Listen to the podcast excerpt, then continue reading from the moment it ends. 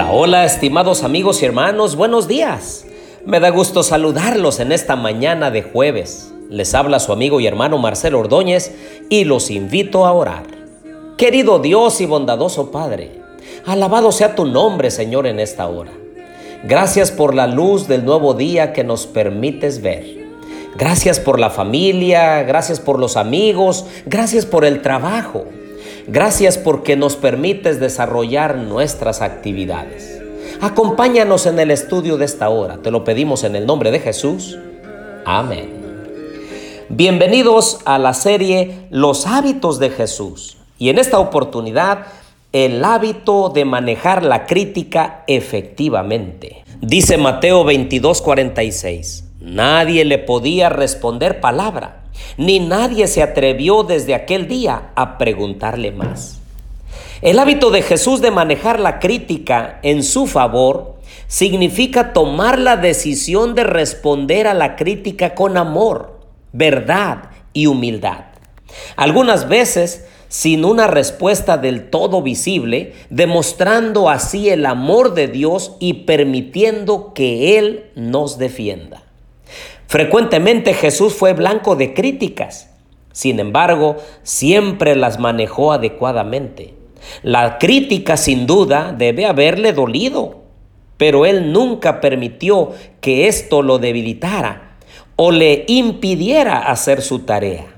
Jesús fue muy criticado por los líderes religiosos de aquel entonces.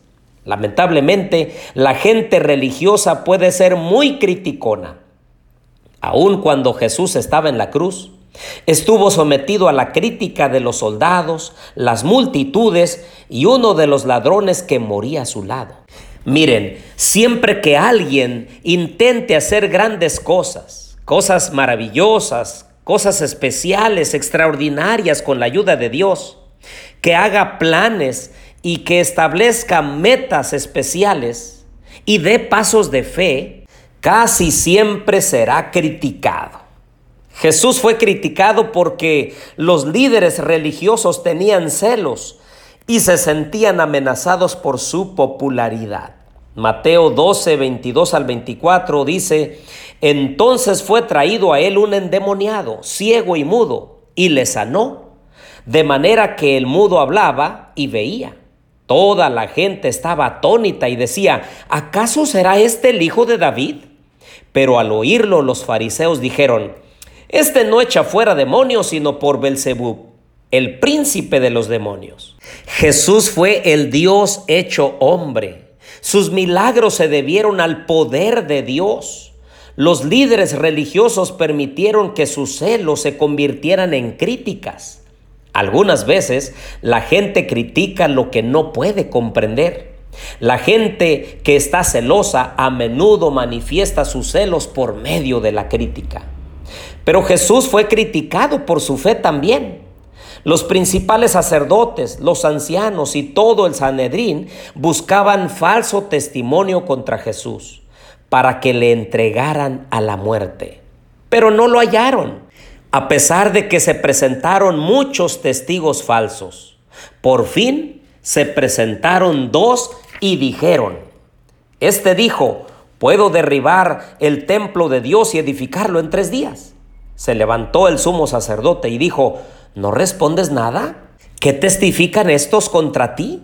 Pero Jesús callaba. Miren, la fe de Jesús en su Padre y su creencia en la palabra de Dios acerca de que iba a morir y que resucitaría al tercer día hizo que los líderes religiosos lo criticaran. Muchas veces nosotros seremos también criticados en el trabajo, en la escuela, con los amigos y por desgracia aún en nuestra propia familia. Pero debemos pedirle a Dios que nos ayude a manejar correctamente la crítica de manera que no nos afecte y nos desanime en nuestra vida. En algunas ocasiones Jesús respondió a las críticas guardando silencio, como lo vimos hace un momento. En algunas ocasiones Jesús consideró el origen de las críticas y las ignoró. Cuando lo creyó conveniente, Jesús respondió a las críticas y puso las cosas en orden. Dice Mateo 22, 15 al 22.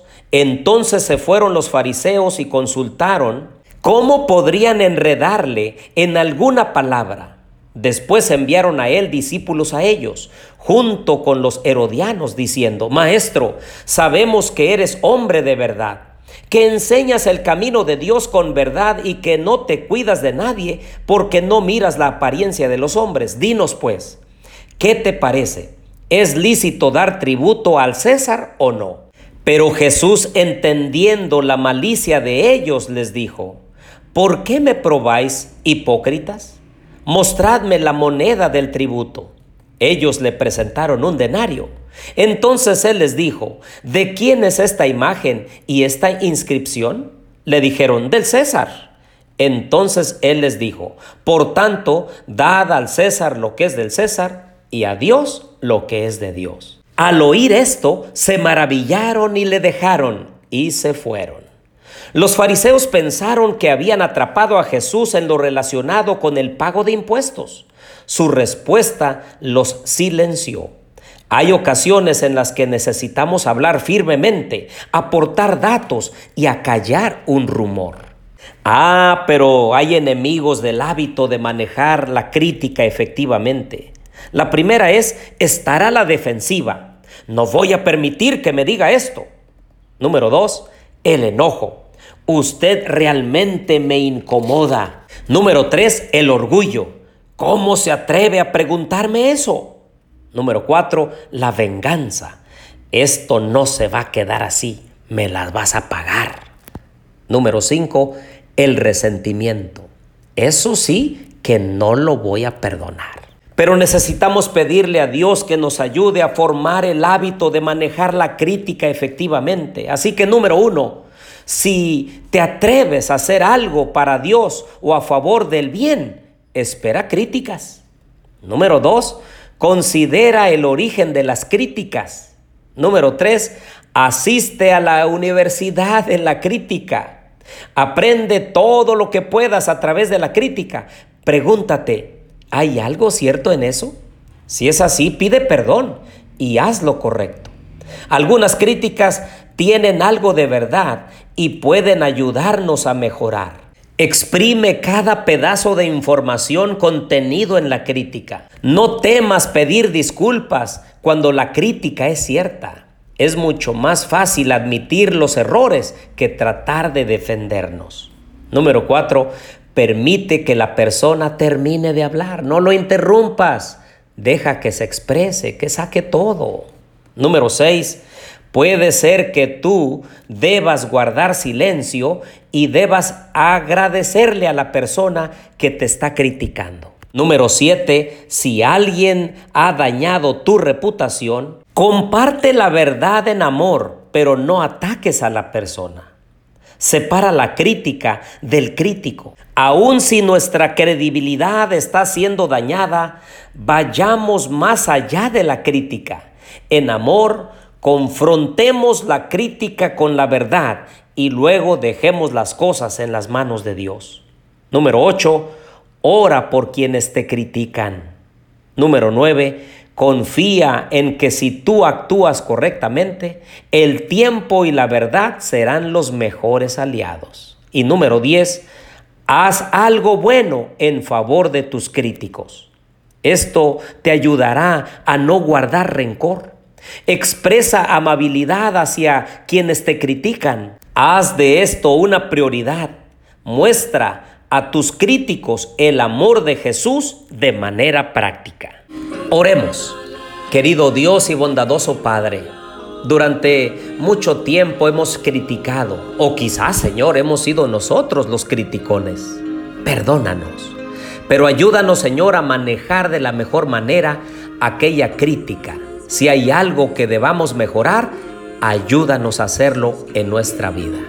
Quédate con nosotros, Señor, y bendice nuestras actividades de este día. Lo pedimos en el nombre de Jesús. Amén.